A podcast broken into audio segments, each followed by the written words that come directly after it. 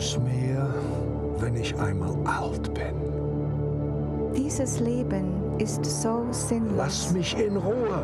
Diese Leute sind so schlecht. Warum geht es den anderen denn so viel besser? Vielleicht bin ich unheilbar krank.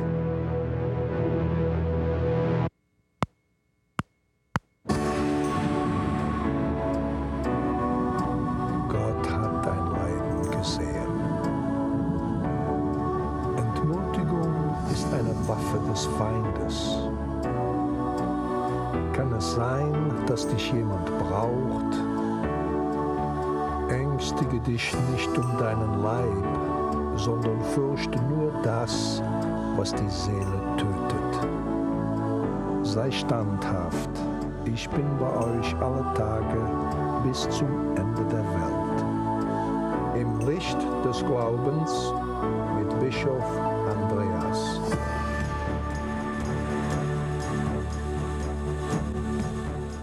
Liebe Zuschauer, ich freue mich, dass ich heute wieder bei Ihnen sein kann.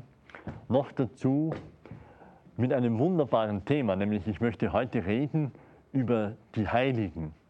Nun darf ich mich zunächst einmal vorstellen, als einer, der erst am Weg ist, ein Heiliger zu werden. So sollten wir ja alle am Weg sein. Äh, Ich bin äh, der Weihbischof von Salzburg, Andreas Laun. Und eben, heute habe ich die Gelegenheit, mit Ihnen über dieses wunderbare Thema zu reden, die Heiligen. Wir feiern sie ja einmal im Jahr ganz groß am 1. November, das Fest aller Heiligen, wo wir gleichsam alle hineindenken und äh, den Blick weit öffnen für diese Fülle der Menschen, die ihr Ziel bei Gott erreicht haben. Und das meinen wir ja mit den Heiligen. Aber zunächst ist es gar nicht schlecht, wenn wir noch einen Schritt zurücktreten und uns das Thema von der Wurzel her aufschließen lassen. Äh, Die Ostkirche zum Beispiel sagt sehr gerne Sancta Sanctis. Wir sind eine Gemeinschaft der Heiligen in der Kirche, weil wir Heiliges Sancta, Heiliges, also äh, in der Kirche haben, weil wir Gemeinschaft haben durch das Heilige, durch das Wort Gottes, durch die Sakramente, durch die Gemeinschaft mit Christus. Und dieses Heilige wird uns gegeben, Sanctis, wir, uns, die wir geheiligt sind durch die Taufe, aber die diese, dieses Geschenk äh, sozusagen auch ein Leben lang erst abholen müssen und uns aneignen, indem wir alles tun, um dem Ruf Gottes zu entsprechen. Und das bedeutet dann, heilig zu sein. Äh, Vielleicht noch eine zweite Vorbemerkung. Die Kirche hat immer unterschieden, vielleicht heute ein bisschen in Vergessenheit geraten, zwischen drei, wenn Sie wollen, äh, Teilen der Kirche, die aber ganz eng zusammengehören, nämlich jene Kirche, die noch auf dem Weg ist, man hat sie früher genannt, die streitende Kirche. Aber da sollten Sie jetzt nicht denken an irgendwelche peinliche und unnötige kirchliche Auseinandersetzungen, die es zu bedauern gilt, sondern dieser Streit äh, ist bezogen auf diesen inneren Kampf und die notwendige Auseinandersetzung mit den Versuchungen und den Kräften des Bösen, äh, die jeder Christ ähm, durchhalten muss.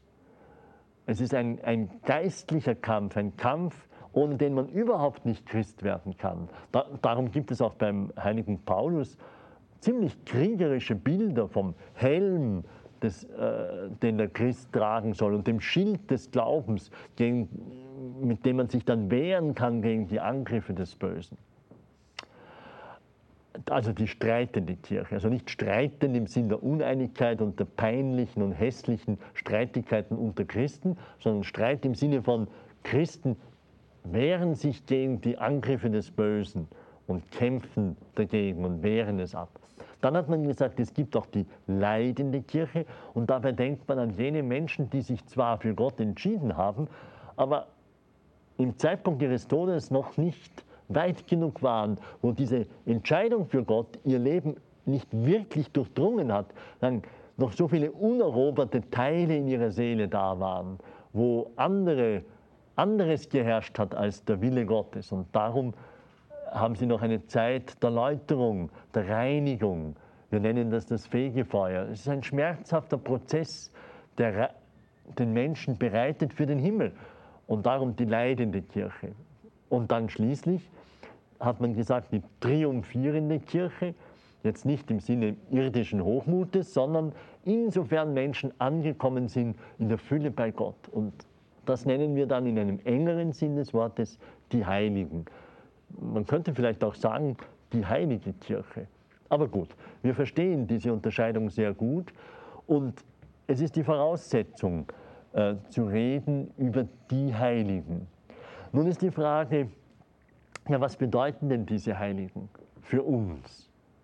Ja, zuerst einmal gilt zu sagen, was für den Menschen ohne Glauben natürlich nicht verständlich ist. Das weiß ich und sehe ich auch ein, nämlich, dass die Heiligen mit uns in einer geheimnisvollen Verbindung bleiben und für uns eintreten können. Also sie können weiterhin das tun, was wir auf der Erde auch tun können, nämlich mit unserem Gebet für einen anderen etwas Gutes bewirken, unsere Liebe ausdrücken im Gebet für ihn. Und nun lehrt uns unser Glaube, auch die Heiligen können das tun.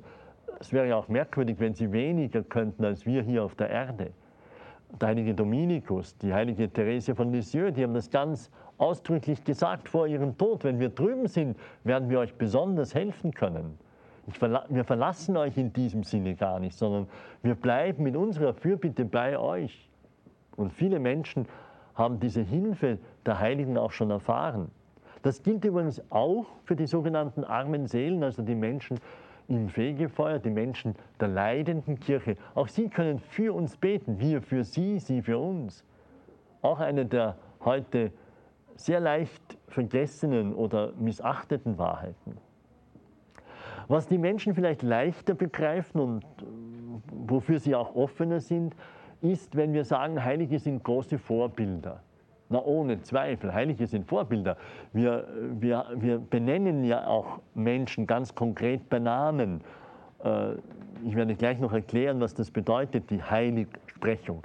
Wir benennen sie beim Namen und sagen, schau auf diesen Christen, der ist ein Vorbild, der hat in einer Weise radikal den Glauben gelebt, dass er für uns eine Hilfe sein kann. Wir schauen auf ihn und sagen, hm, ja, von dem kann ich etwas lernen für mein Christsein. Ich soll ihn um Gottes Willen nicht kopieren. Ich muss, ich muss selber ich bleiben. Aber lernen kann ich von ihm. Und vielleicht gibt es eine Verwandtschaft der Seelen, wo ich sage, in dieser Art, das entspricht mir besonders.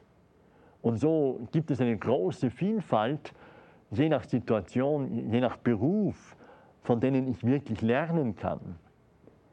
Also Heilige als große Vorbilder, damit wir wissen, was gemeint ist, denn die abstrakten Abhandlungen helfen uns nicht so gut wie eine konkrete Lebensgeschichte, wirklich Geschichten aus dem Leben, wie man Gott nachfolgen kann. Heilige sind Vorbilder. Nun ist es vielleicht auch ganz gut, wenn ich jetzt endlich noch eine wichtige Anmerkung mache.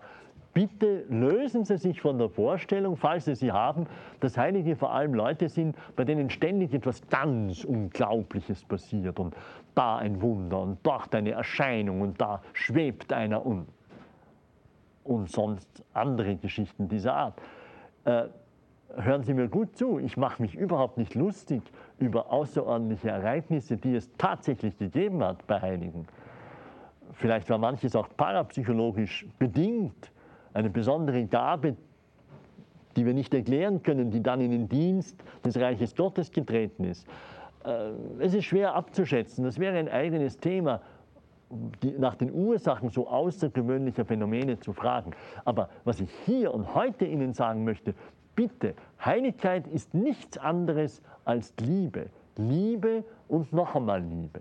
Denn das ist das Gesetz Gottes. Gott hat uns doch nicht gesagt, ihr sollt schweben oder ihr sollt ohne Nahrung auskommen, wie, wie es beim heiligen Nikolaus von der Flühe tatsächlich der Fall war. Er hat gesagt, liebe Gott aus deinen ganzen Kräften und deinen Nächsten wie dich selbst. Darin besteht die Heiligkeit. Ein heiliger Franz von Sales musste zu seiner Zeit das den Menschen wieder so einschärfen, weil manche gemeint haben, sie müssen außerordentliche Erlebnisse haben wie Teresa von Avila.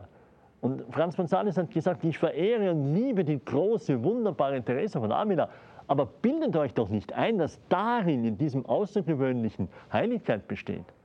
Nein, ganz ohne Zweifel. Es ist wichtig, dass wir das wissen. Und viele, viele Heilige bleiben unbekannt. Das ist ja überhaupt ein Punkt, den ich jetzt auch hier ansprechen muss. Äh, manche Leute glauben ja, die Heiligen, da muss man jetzt ein Buch aufschlagen und den Heiligenkalender der Kirche durchschauen und auch natürlich den der Ostkirche. Aber das ist nur die Spitze des Eisberges. Zuerst muss man sagen, es gibt eine unübersehbare Zahl, für uns auf der Erde auch namenlos, weil wir viele Menschen ja gar nicht kennen und gar nicht mehr ähm, wissen und sie nirgends aufgezeichnet sind, die Gott treu gedient haben und die darum Heilige sind, die vielleicht in einer gewissen Weise viel radikaler sich dort hingegeben haben als mancher, der im Heiligenkalender sozusagen gelandet ist. Und äh, das ist eigentlich der Reichtum der Kirche. Heilig wird man, könnte man auch zusammenfassend sagen, wenn man wie Maria äh, sagt, siehe, ich bin die Magd des Herrn, mir geschehe, Herr, nach deinem Willen. Wenn jemand das lebt und wenn der Papst wüsste von jemand, dass er diesen Wort Mariens radikal gelebt hat, dann könnte er ihn sofort heilig sprechen. Aber die Heiligsprechung, die bedeutet etwas anderes und die hat einen, eine andere äh, Ursache. Äh, das ist mehr, um wenigstens einige herauszuheben, die vielleicht für das Leben der Kirche von besonderer Bedeutung werden können.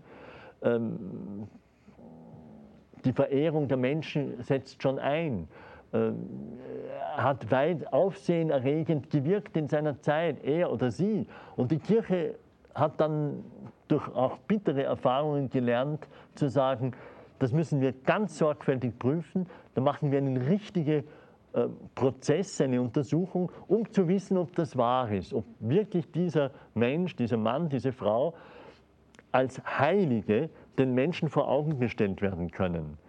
Wir sagen dann zu der Ehre der Altäre kommen, so dass man sie auch in der heiligen Messe nennen kann. Ja, das tut die Kirche, damit äh, da nicht äh, falsche äh, Töne hineinkommen, Missverständnisse. Das heißt dann, dass die Kirche, wenn sie das tut von einem Menschen und ihn so uns allen vor Augen stellt, dann äh, gibt sie wie ein Gütesiegel und sagt, auf den kannst du schauen. Was übrigens nicht bedeutet, dass dieser Heilige nicht auch Fehler begangen haben kann, Irrtümer mitgeschleppt haben. Es heißt eigentlich zunächst nur, äh, dass er in einer lauteren, subjektiv klaren und eindeutigen Weise Gott gedient hat.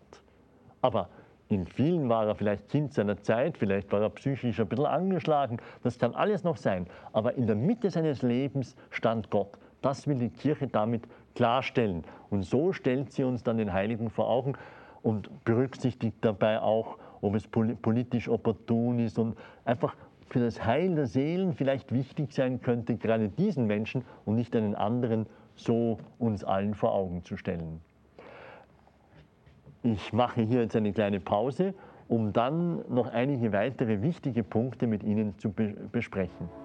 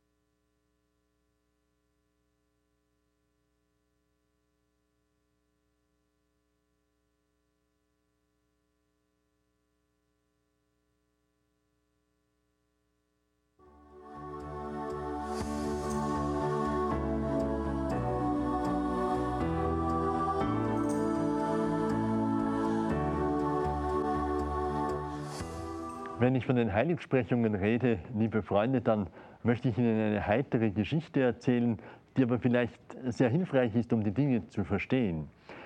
Äh, manche Leute glauben, die Kirche macht sich damit leicht und da schnell, schnell jemanden äh, zur Ehre der Altäre bringen. Das stimmt keineswegs. Im Gegenteil, die Kirche ist sehr anspruchsvoll. Und so wird erzählt, es sei ein, ein ungläubiger Mann nach Rom gekommen und habe dort einen alten Jugendfreund, einen Kardinal, besucht. Und sie kommen ins Gespräch und der Kardinal, verantwortlich für die Heiligsprechungen, ähm, erzählt auch davon seinem Freund und der sagt, naja gut, also eure Heiligsprechungen, das ist, ist eine billige Angelegenheit. Und daraufhin gibt ihm der Kardinal ein großes, dicken, dickes Buch und sagt, na, liest ihr das einmal durch, wir haben, einen, haben diesen Akt gerade in Arbeit.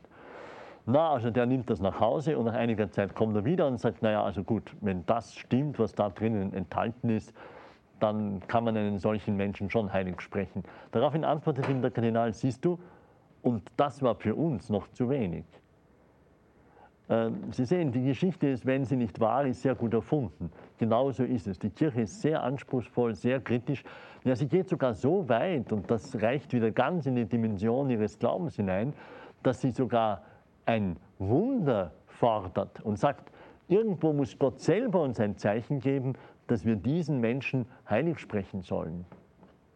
Sie müssen zugeben, das ist ein, ein, ein, ein starkes Zeichen des Glaubens. Und übrigens, auch das wird nicht billig, schnell, schnell angenommen, sondern sehr streng geprüft, ob man wirklich von einem Wunder im Sinne der Theologie, geprüft aber auch durch die medizinischen Wissenschaften sprechen kann. Soweit die Heiligsprechungen im engeren Sinn des Wortes. Aber jetzt möchte ich Ihnen eine ganz andere Frage stellen und sagen, was meinen Sie denn eigentlich? Gibt es nur katholische Heilige? Und Sie werden sagen, aber natürlich gibt es nur katholische Heilige. Und Sie haben recht, insofern bei den Heiligsprechungen die Kirche sich immer nur beschränkt hat auf Christen der katholischen Kirche. Und ich glaube eher nicht, dass es zu einer anderen Praxis so leicht kommen wird, weil, weil doch die Missverständnisse äh, dann sehr groß werden könnten. Aber, aber die Frage ist, gibt es Heilige, anderer christlicher Gemeinschaften oder vielleicht gar sogar nicht christlicher Gemeinschaften. Äh, halten Sie das jetzt bitte nicht für eine besonders liberale äh, und leichtfertige Auffassung. Johannes Paul II. selber rechnet damit. Und eigentlich wir alle, wenn wir nämlich wahrhaben wollen und es uns vor Augen halten, dass die Kirche doch lehrt, Gott will das Heil aller Menschen, aller Menschen. Das heißt, seine Gnade kommt auch bei Nicht-Katholiken und bei Nicht-Christen an das Ziel. Und ich habe doch vorher schon erklärt, wenn jemand zu Gott gelangt, durch die Liebe zu Gott und den Mitmenschen, dann ist das das Wesen der Heiligkeit. Also eigentlich haben wir das immer schon gewusst. Nur Johannes Paul II. sagt es ausdrücklich in seiner Enzyklika und unum sind, damit sie eins werden. Ein Zitat aus dem Johannesevangelium. Da schreibt er nämlich, äh, ich habe mit Freude festgestellt, dass die zwar, zwar unvollkommene, aber wirklich gegebene Gemeinschaft in vielen Bereichen des kirchlichen Lebens bewahrt wird und wächst mit anderen Christen. Und dann fährt er fort, ich glaube, dass sie darin schon vollkommen ist, diese Gemeinschaft, was wir als den Gipfel des Gnadenlebens betrachten, den Märtyrertod, die intensivste Gemeinschaft, die es mit Christus geben kann. Und weiter unten sagt er dann, natürlich, das ist noch nicht die volle Gemeinsamkeit in der Wahrheit, aber durch die Gnade. Und das bedeutet Heiligkeit. Und darum gibt es ohne Zweifel, wir haben auch Zeugnisse, vor allem aus der nationalsozialistischen Zeit, von evangelischen Christen, die ihr Leben gegeben haben für Christus. Und wir schauen mit großer Verehrung und Dankbarkeit zu ihnen. Und in unserem privaten Gebet können wir sie sehr wohl anrufen. In der, in der offiziellen Liturgie der Kirche erlaubt die Kirche nur die Anrufung von denen, die wirklich heilig gesprochen sind. Aber tun Sie sich jetzt da nicht festfressen mit Ihren Gedanken, sondern bleiben wir dabei. Es gibt wirklich Heilige. Und das sagt der Papst hier ausdrücklich. Und äh, ich würde sogar noch einen Schritt weiter gehen und ich bin mir sicher, in seinem Sinne jetzt zu reden, was ich immer gerne tun möchte, äh, wenn ich sage, es gibt auch bei den Nichtchristen Heilige in diesem Sinne, auch wenn sie noch Christus nicht ausdrücklich erkannt haben. Zum Beispiel, und ich nenne es an erster Stelle, weil sie uns ja am nächsten stehen, bei den Juden.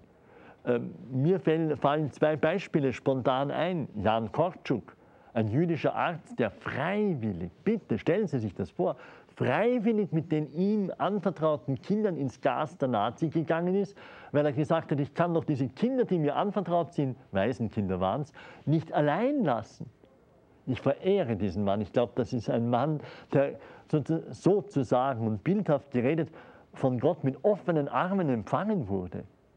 Und dasselbe nehme ich an von einer Jüdin äh, in Wien, äh, deren Mann ich dann kennengelernt habe. Sie war da eben schon gestorben, die freiwillig gestorben ist, weil sie einer Krebsbehandlung bedurft hätte, die sie aber abgelehnt hat, weil sie guter Hoffnung war. Und sie hat gesagt, wenn ich die Zeit habe, meinem Kind jetzt das Leben zu schenken, dann tue ich es. Dann verzichte ich auf diese Behandlung, obwohl ihr die Ärzte gesagt haben, sie wird daran sterben. Und sie hat es getan. Sie ist gestorben, aber sie hat ihrem Kind das Leben gegeben. Ich verehre diese Frau. Ich glaube, das ist eine, eine Frau, die das erfüllt hat, was Christus uns gelehrt hat. Oder glauben Sie das etwa nicht? Und so denke ich mir, dass in vielen Kulturen, anderen Religionen wir solche Menschen haben, die in diesem Sinne, obwohl sie es noch nicht ausdrücklich gewusst haben, doch mit Christus tief verbunden waren. Also auch, da, auch daran können wir denken, den Blick weiten. Nicht nur, nicht nur Christen haben heroisch gelebt, was Christus wollte, sondern auch Menschen anderer Kulturen und anderer Religionen. Was für eine Freude, dass die Gnade so mächtig auch bei anderen am Werke ist. Und nun möchte ich Ihnen zum Abschluss meiner, meiner Erklärung und meiner Gedanken über die Heiligen noch etwas sagen. Liebe Zuschauer, jeder von euch sollte seine persönlichen Heiligen haben. Was meine ich damit? Ähm, ich meine, Sie haben einen Namenspatron. Ich weiß nicht, wie Sie heißen. Aber auch wenn Ihr Namenspatron vielleicht sozusagen wenig hergibt, möglicherweise nicht, ist es nicht einmal ein christlicher Name. Aber Heilige, die Sie kennen, die Sie näher studiert haben, studiert, ich meine, Sie lesen etwas darüber, und zu denen Sie eine innere Beziehung gewonnen haben, die sollten Sie haben. Also wenn ich Ihnen einfach, da einfach, einfach erzählen kann und sagen, ich, hab, ich verehre alle Heiligen, auch die, die wir gar nicht kennen, also wie alle Heiligen.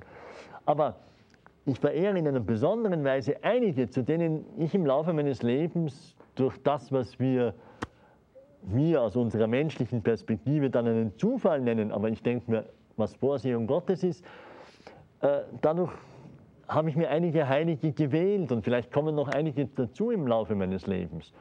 Äh, der heilige Andreas, dieser große, wunderbare Apostel, der so ruhig und gleichsam schweigsam, dienend durch, durch das Evangelium geht, könnte man sagen.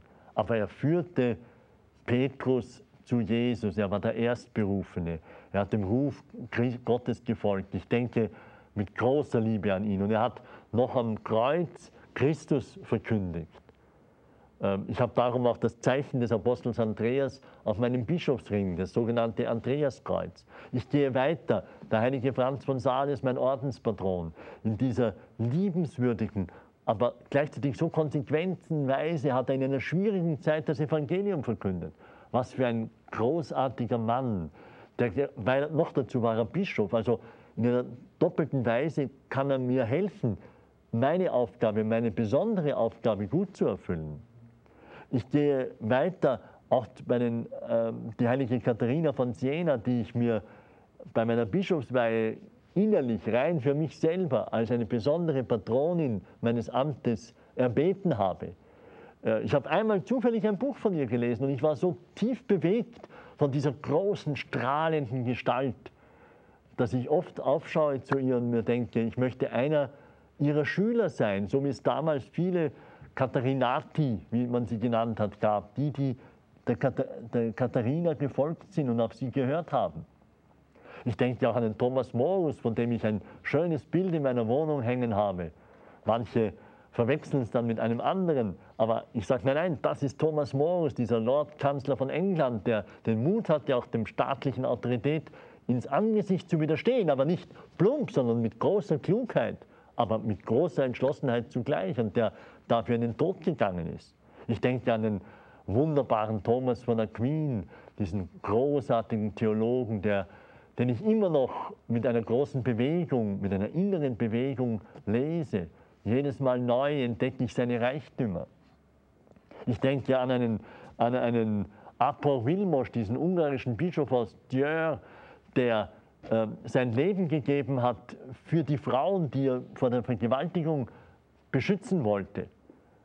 Er hat gleichzeitig auch gegen den Antisemitismus gekämpft, mit großen und klaren Worten. Ich hoffe übrigens auch sehr, dass einmal äh, Kaiser Karl, der letzte regierende Kaiser von Österreich und König von Ungarn, selig, heilig gesprochen wird. Ich könnte ihn mir gut vorstellen als Patron der ehelichen Liebe, denn er hat seine Frau Zita so zärtlich und so bewundernswert wirklich geliebt. Das bezeugen alle Berichte über sein Leben bis hin zu seinem Tod.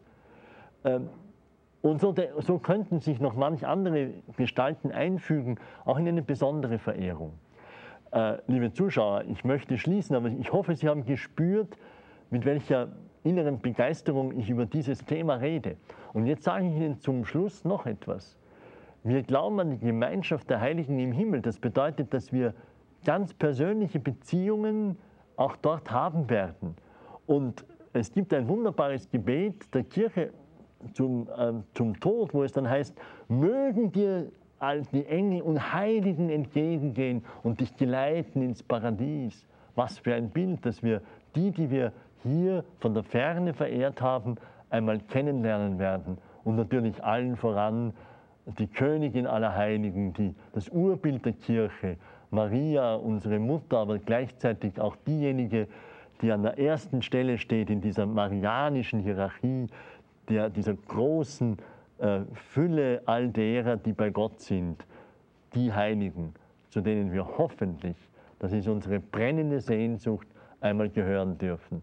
Gott segne sie dabei und, lassen, und er möge es fügen, dass sie und ich auf unsere Weise, auf ihre Weise, meine Weise auch heilig werden.